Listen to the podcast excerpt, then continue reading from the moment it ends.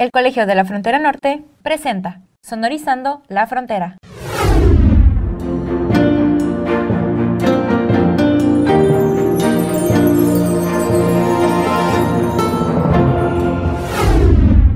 Bienvenidos a Sonorizando la Frontera, un programa que se realiza desde el Departamento de Difusión del Colegio de la Frontera Norte.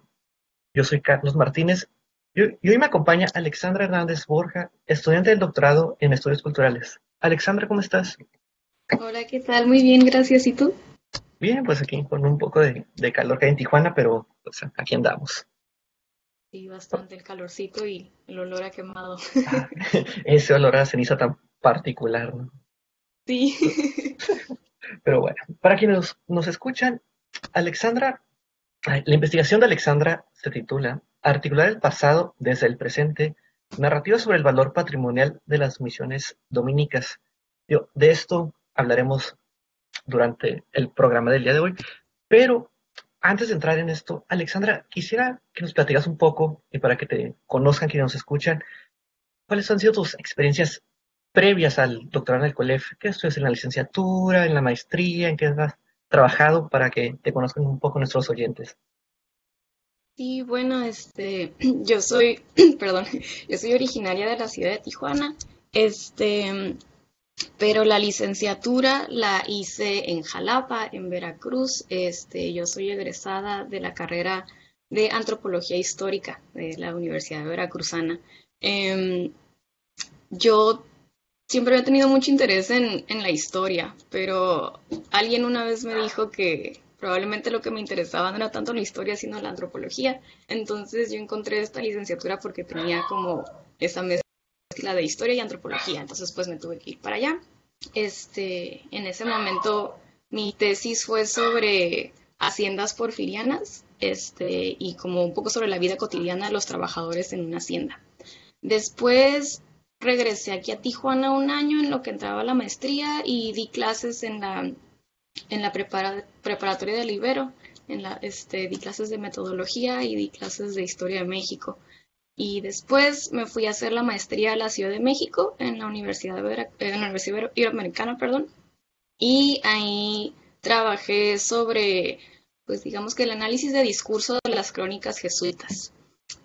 Y bueno, pero mi, yo siempre quise regresar a mi ciudad y poder como hacer investigación sobre historia de la región o antropología, ¿no? Porque bueno, aquí, aquí en Baja California no existe la carrera de antropología.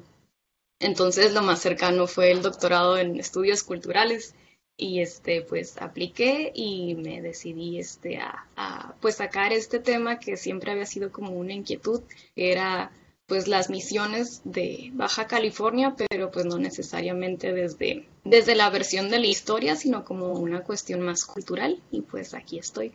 Alexandra, ahorita que tocas este punto, digo, creo que es algo con lo que yo tenía un poco de confusión y creo que por distintas partes en redes sociales lo he notado. Pero para que tú nos expliques así, se puede brevemente, digo, ¿cuál es la diferencia entre como historia o en qué se enfoca la historia y en qué se enfoca la antropología? para más o menos ir como separando estas dos áreas.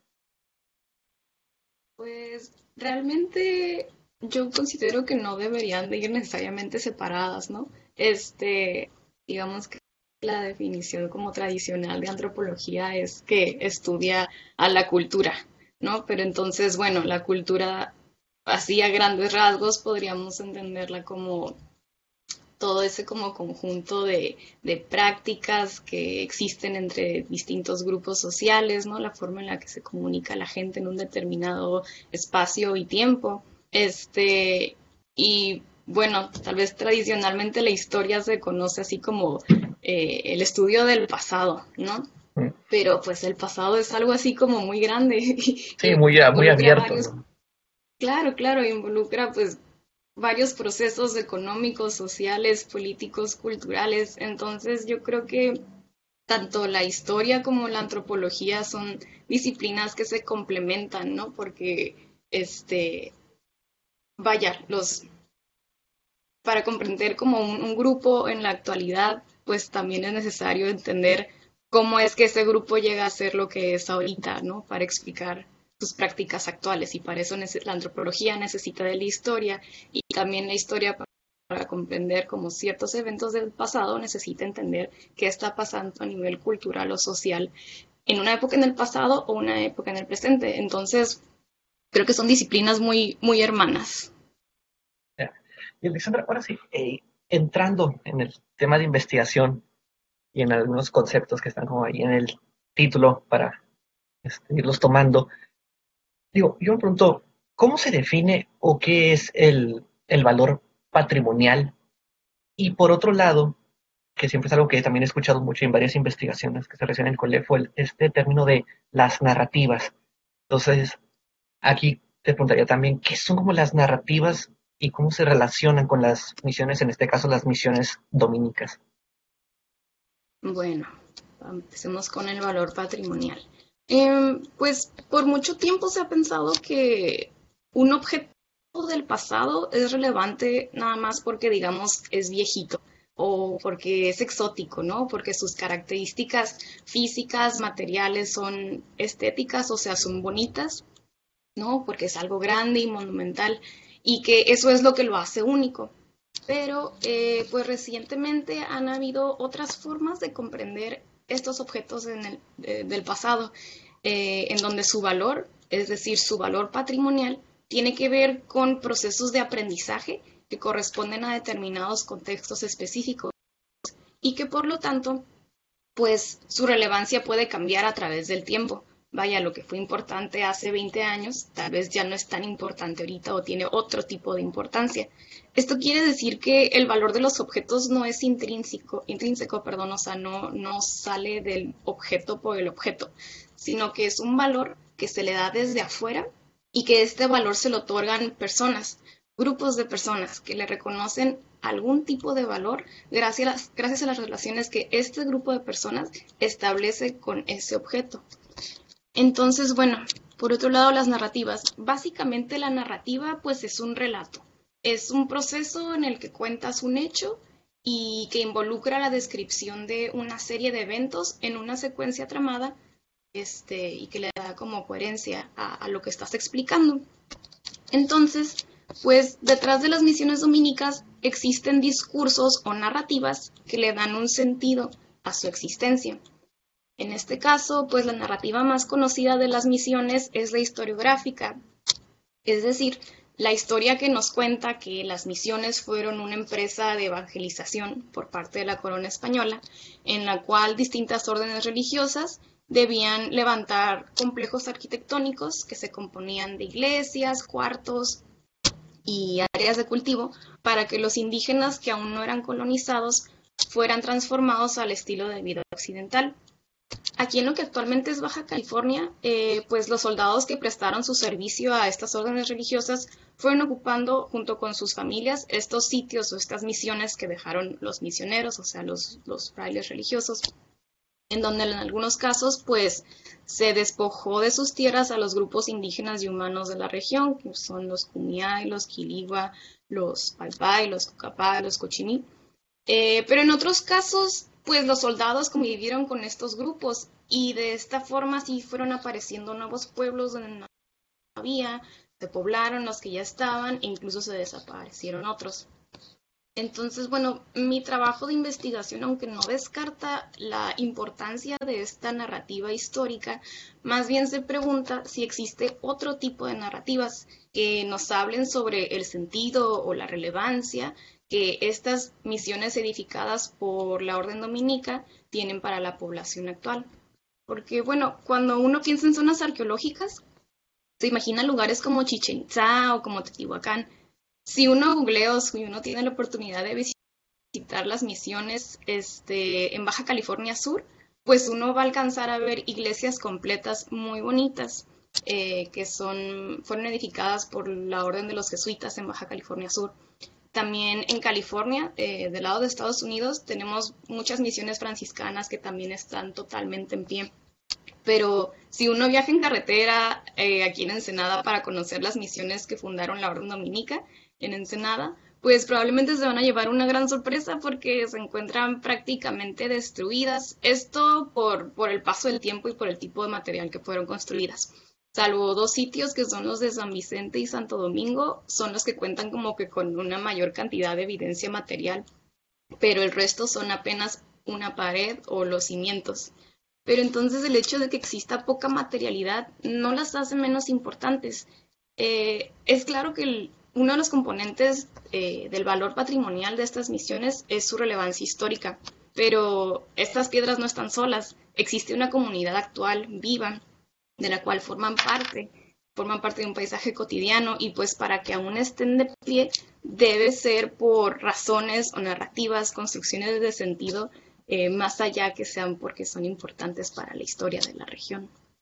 Ahorita que comentabas, Alexandra, se hizo muy curioso y recordé mis épocas de cuando estaba en la primaria, que era de que nos enseñaban precisamente como que historia, y sí nos enseñaban como monumentos, pero eran todo eran como las pirámides del centro y para abajo de México, y que, recuerdo que en el Centro Cultural Pana tenían estas maquetas que representaban las misiones, pero que realmente no se enseñaba, o al menos yo, yo que recuerdo, no, se enseñaba nada sobre las misiones, solo era como un recorrido muy histórico de, ah, en su momento hubo esto y ya. Y que en un recorrido que hice para Proba California, California, eso las llegué a ver, pero no me, o sea, como que no, no la sentí vaya, como propio del Estado, como de, ah, están aquí, pero existen y como cualquier otro edificio. Yo aquí, o sea, te preguntaría, y si, no sé si se contempla dentro de tu investigación tú lo has como preguntado, reflexionado, si ha influido en, eso, o sea, que cómo se enseña también como la historia, vaya, local, a que estas misiones, en el caso mencionado las dominicas, que no están, están como en ruinas o no están tan edificadas completamente como otras, o sea, que no se estén preservando tanto porque igual la ciudadanía no tiene ese conocimiento de que están ahí esos, esas misiones? Sí, pues es una pregunta muy interesante y muy, muy recurrente. También es algo que en su momento me, yo me preguntaba, ¿no? Este, yo creo que, bueno, también creo que hay que mencionar que la presencia del Instituto Nacional de Antropología e Historia aquí en Baja California eh, no tiene mucho tiempo. Entonces, este, vaya, no estoy diciendo que la conservación depende exclusivamente de esta instancia, eh, pero digamos que los trabajos pues ya más, más profesionales de conservación, restauración, pues evidentemente sí van, van, van de la mano de, esa institución. Pero eh, bueno, lo que quiero llegar es que por mucho tiempo esta parte de la historia de, la región no era conocida.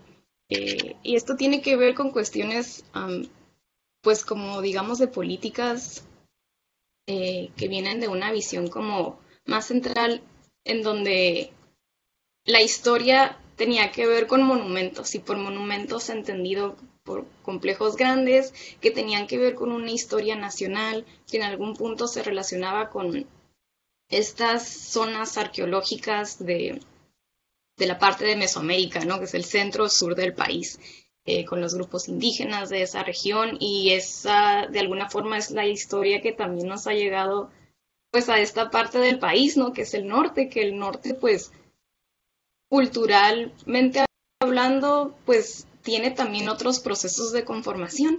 Entonces, pues uno va creciendo con la idea de que, bueno, la historia y lo monumental tiene que ver con zonas arqueológicas y tal vez con iglesias. Entonces, por lo menos aquí en Tijuana, creo que uno voltea y dice, pues yo no veo nada, ¿no? No veo nada de eso. Y entonces eso hace que la gente piense, pues aquí no hay historia, ¿no? O aquí no hay cultura, aquí no hay nada importante en ese sentido. Pero tiene mucho que ver con la forma en la que se nos ha enseñado qué es la historia, qué es importante y como los elementos que nos dan identidad regional, ¿no? Este, y no es sino hasta hace pues relativamente poco que ha habido investigadores, este, digamos, en, en UABC que se han preocupado por, bueno, vayamos en, en este camino de la historia, investigar la historia, pues digamos, tradicional, ¿no? Para empezar a sacar esos elementos. Y entonces, pues te vas dando cuenta que también aquí hay muchísimas cosas muy ricas. El problema es que, como es muy difícil por la zona en la que estamos, muchos de los edificios misionales ya no, ya no existen en su totalidad por el deterioro del tiempo.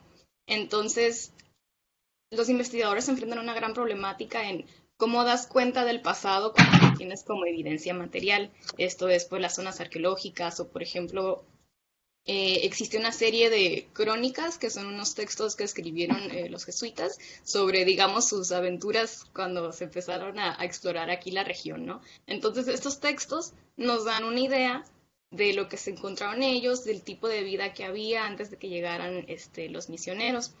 Pero este tipo de textos también hay que tomarse con mucho cuidado, porque pues esta es una versión, es, imagínate tú llegas a un lugar desconocido te enfrentas a gente que no habla tu idioma, que tiene otras prácticas distintas a las tuyas, y tú tienes que escribir sobre esta gente, sobre estos grupos indígenas. Entonces, pues obviamente es una versión este, llena de, de no, no información no verídica, pero tal vez información que se escribe en el momento y cuentan sus cosas, ¿no? Entonces tenemos pocas fuentes de este tipo que nos hablen de la vida que había antes de los misioneros, porque la vida aquí en la región no empezó con la colonización, está desde antes. Y lo que sabemos solamente es lo que los misioneros alcanzaron a ver y a partir de ahí, pues cómo fueron llegando todos estos grupos de personas de otras partes del país, incluso personas extranjeras, que fueron pues les fueron dando partes del territorio y fueron transformando todo el estado hasta lo que vemos ahorita.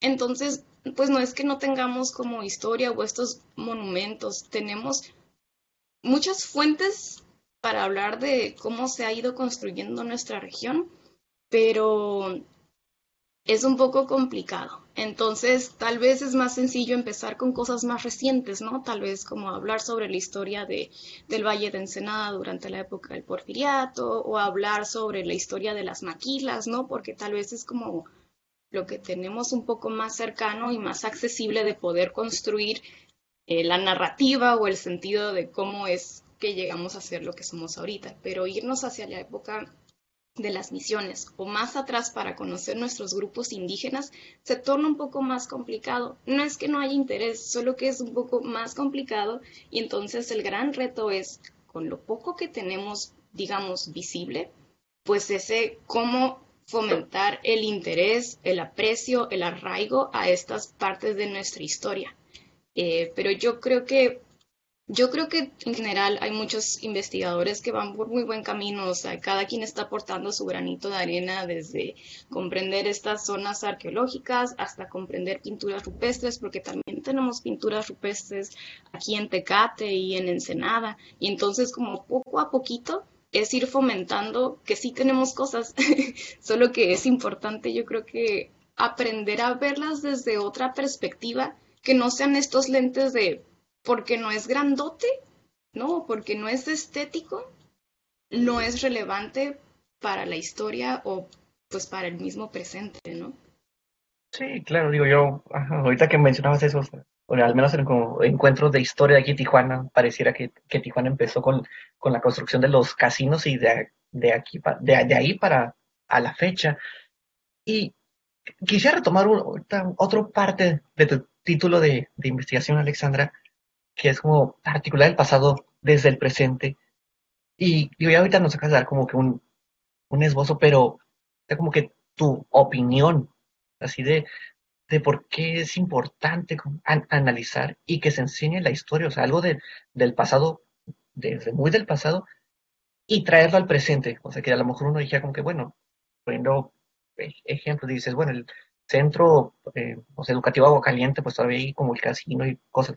Pero de decir como que quizás de lugares que ya no vemos o que ya no son tan grandotes o tan vistosos, que uno, uno es normal podría decir como que, bueno, o sea, y eso ¿Por qué es importante traerlo al, presente?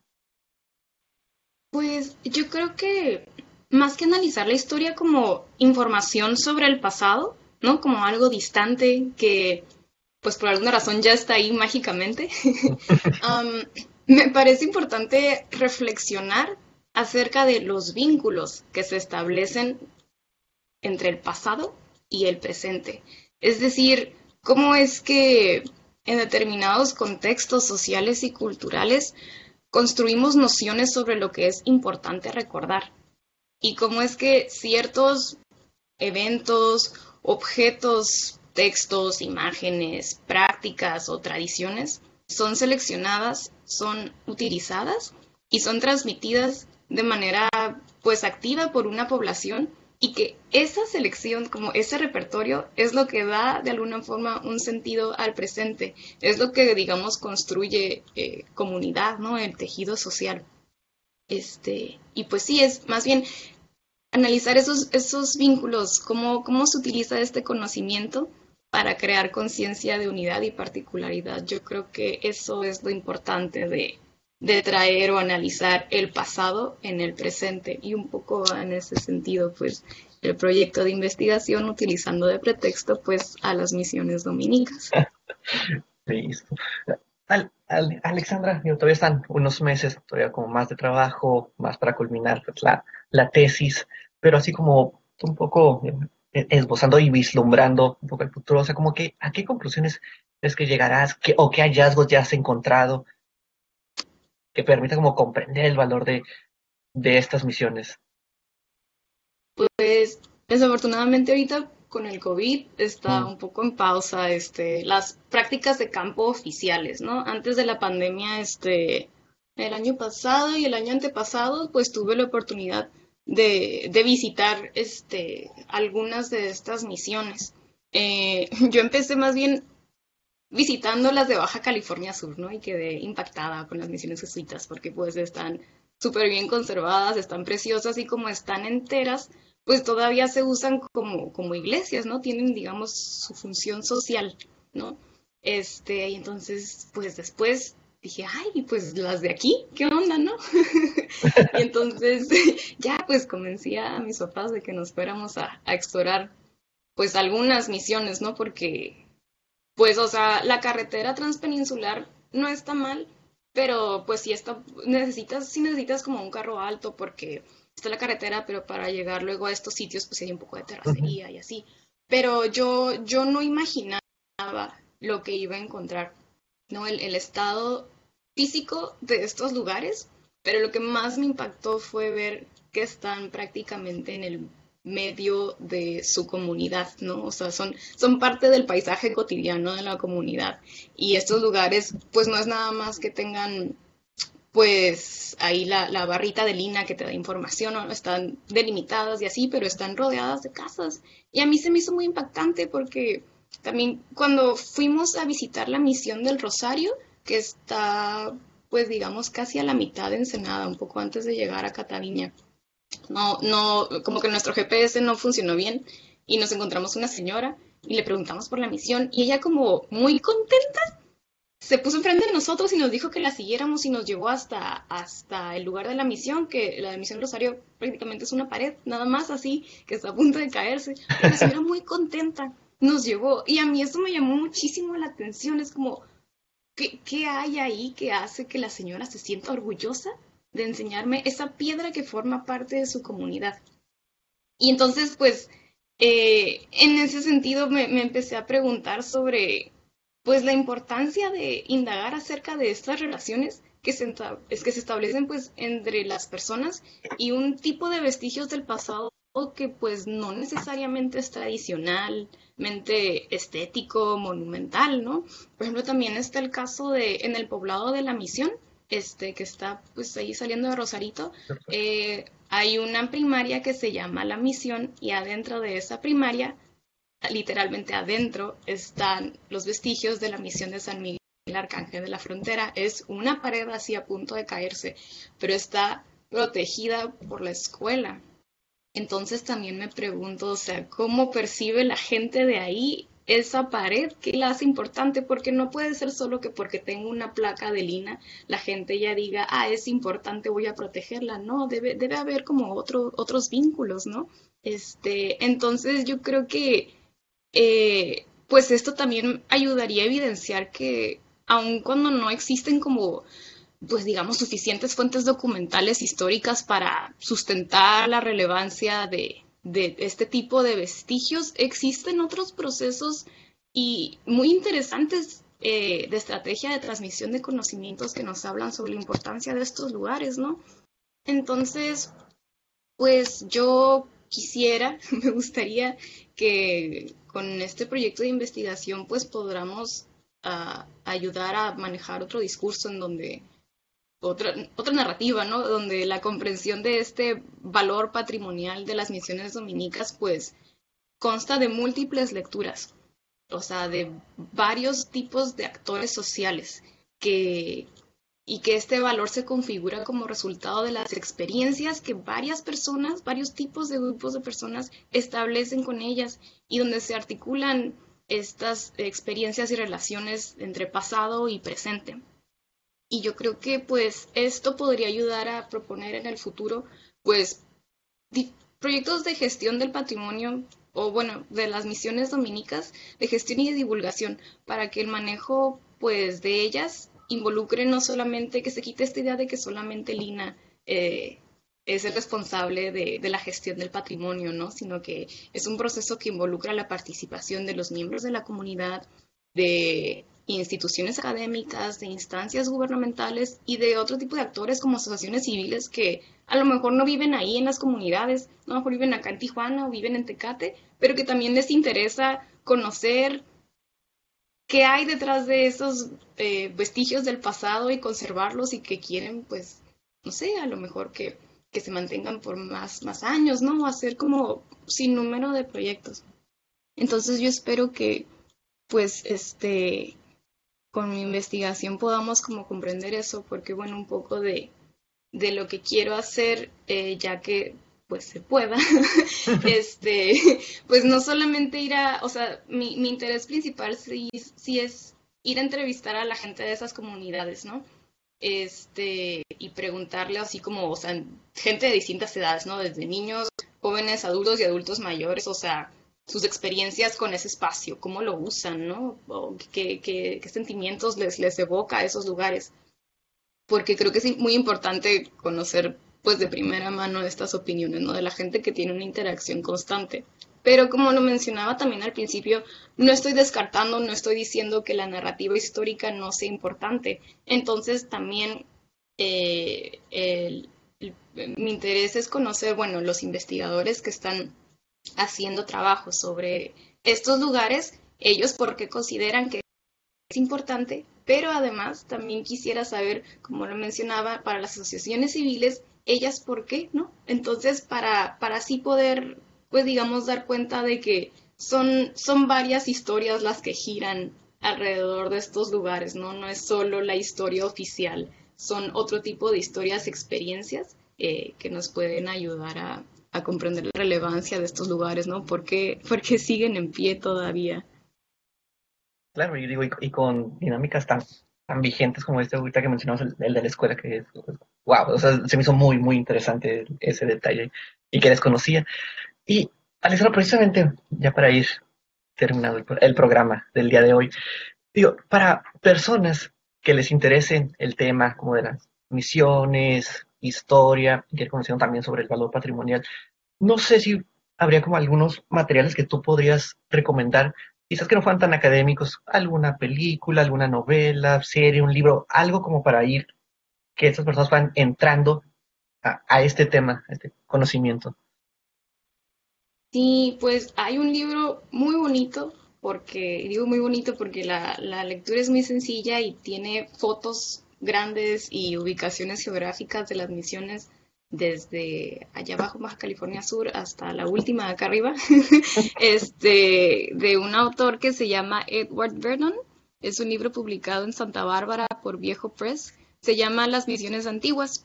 Eh, pues en inglés es The Spanish Missions of Baja California, 1683-1855.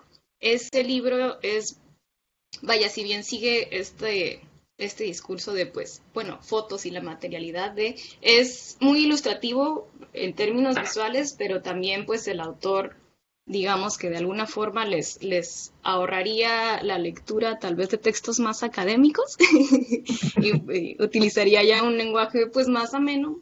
Está en inglés el libro, pero vale mucho la pena porque son todas las, toda la red de misiones que existen en Baja California y este, Baja California Sur. También, bueno, eh, este tema no es necesariamente, eh, sí tiene que ver con mi proyecto de investigación, pero aún no he logrado pues meterlo por completo, pero creo que es muy interesante para aquellos este, que tengan curiosidad por qué era de Baja California antes de los misioneros o aquellos que tengo amigas que me preguntan como que si en serio aquí hay o había grupos indígenas originarios, ¿no? Y yo como sí, y todavía existen, ¿no? Todavía están muy vivos. Que no los veas como, pues imaginas a un indígena en el centro del país, no significa que no existan. Entonces hay una monografía muy bonita también con, con fotos y un texto muy ameno de Everardo Garduño. Es una monografía que se llama Humanos Está editada por la Comisión Nacional para el Desarrollo de los Pueblos Indígenas. De hecho, está en PDF. Hace unas tres semanas él presentó la monografía en un evento este, que se fue transmitido por Facebook. Y es muy bonito porque habla de, de esas comunidades indígenas, o sea, cómo eran, vaya, cómo eran antes de la llegada de los misioneros, qué pasó con ellos cuando llegaron y qué ha pasado ahora y las condiciones actuales en las que se encuentran viviendo.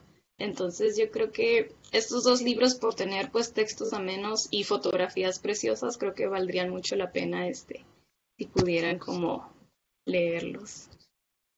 Listo. Y ahora, Alessandra, ya entrando ahora sí en, la, perspectiva completamente académica, tú eh, no sé qué libros o qué autores estás utilizando para construir tu, bibliografía de, tu investigación. Y este, bueno, digamos que para la propuesta pues conceptual, porque como normalmente, bueno, los estudios sobre emisiones, digamos que los, estaría los estoy manejando desde una perspectiva de, de, lo que es el patrimonio, ¿no?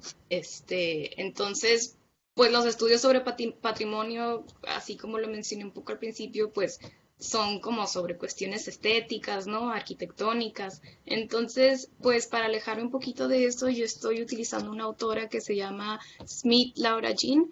Es una arqueóloga australiana y ella precisamente está interesada en cómo el patrimonio, o pues en este caso estos objetos del pasado que, que no necesariamente solo son heredados de manera pasiva, pues este, cómo es que se utilizan para negociar, para construir identidad, este, eh, para reclamar cosas, ¿no? Es este, pues básicamente para ver que el patrimonio es como un instrumento para generar distintos tipos de conocimientos. Eh, eh, también estoy utilizando a una pareja alemana que se apellidan Asman. Ellos, mm, pues ellos lo que proponen es estudios de la memoria.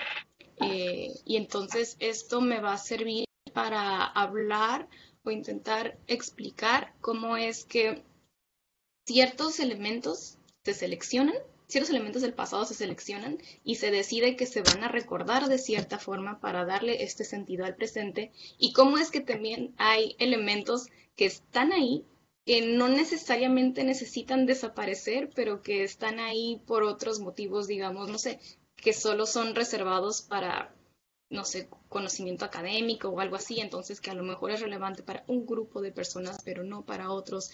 Entonces, digamos que estos tres autores, eh, Smith, Lara Jean y la pareja Asman, pues me van a ayudar un poquito a construir este, pues estas explicaciones sobre las distintas narrativas eh, que existen sobre el patrimonio, en este caso en específico, sobre las misiones dominicas que se encuentran en Ensenada, aquí en Baja California. Listo. Pues Alexandra, muchísimas gracias por haber estado este día con nosotros. ¿Algo más que quisieras agregar? Pues primero agradecer la invitación. este, y yo creo que recomendaría mucho ya que pues ya que pase la pandemia pueden darse una vuelta agarrar el carro y hacerse un road trip por Ensenada. Eh, realmente no son de muy difícil acceso. Hay unas, o sea, que están bastante sencillo de llegar. Están casi casi hay una después de, o sea, a una hora de Ensenada está una, después a la siguiente hora está otra, este, y si van, eh, pues yo solamente pediría que, que vayan como con la mente abierta, ¿no? O sea, son bonitas, pero son bonitas de otra forma. Entonces, si pueden ir a conocerlas, estaría excelente. Hay muchas cosas muy interesantes en nuestro estado, están las misiones están las pinturas rupestres, está la gente, la gente en, que es lo más importante para conocer la historia y la identidad y lo que somos. Entonces, este, pues creo que esa, esa sería mi invitación. Pues con eso nos quedamos. Alexandra, muchísimas gracias por haber estado hoy con nosotros en Sonorizando la Frontera. Yo soy Carlos Martínez y hasta la próxima. Una producción del Colegio de la Frontera Norte.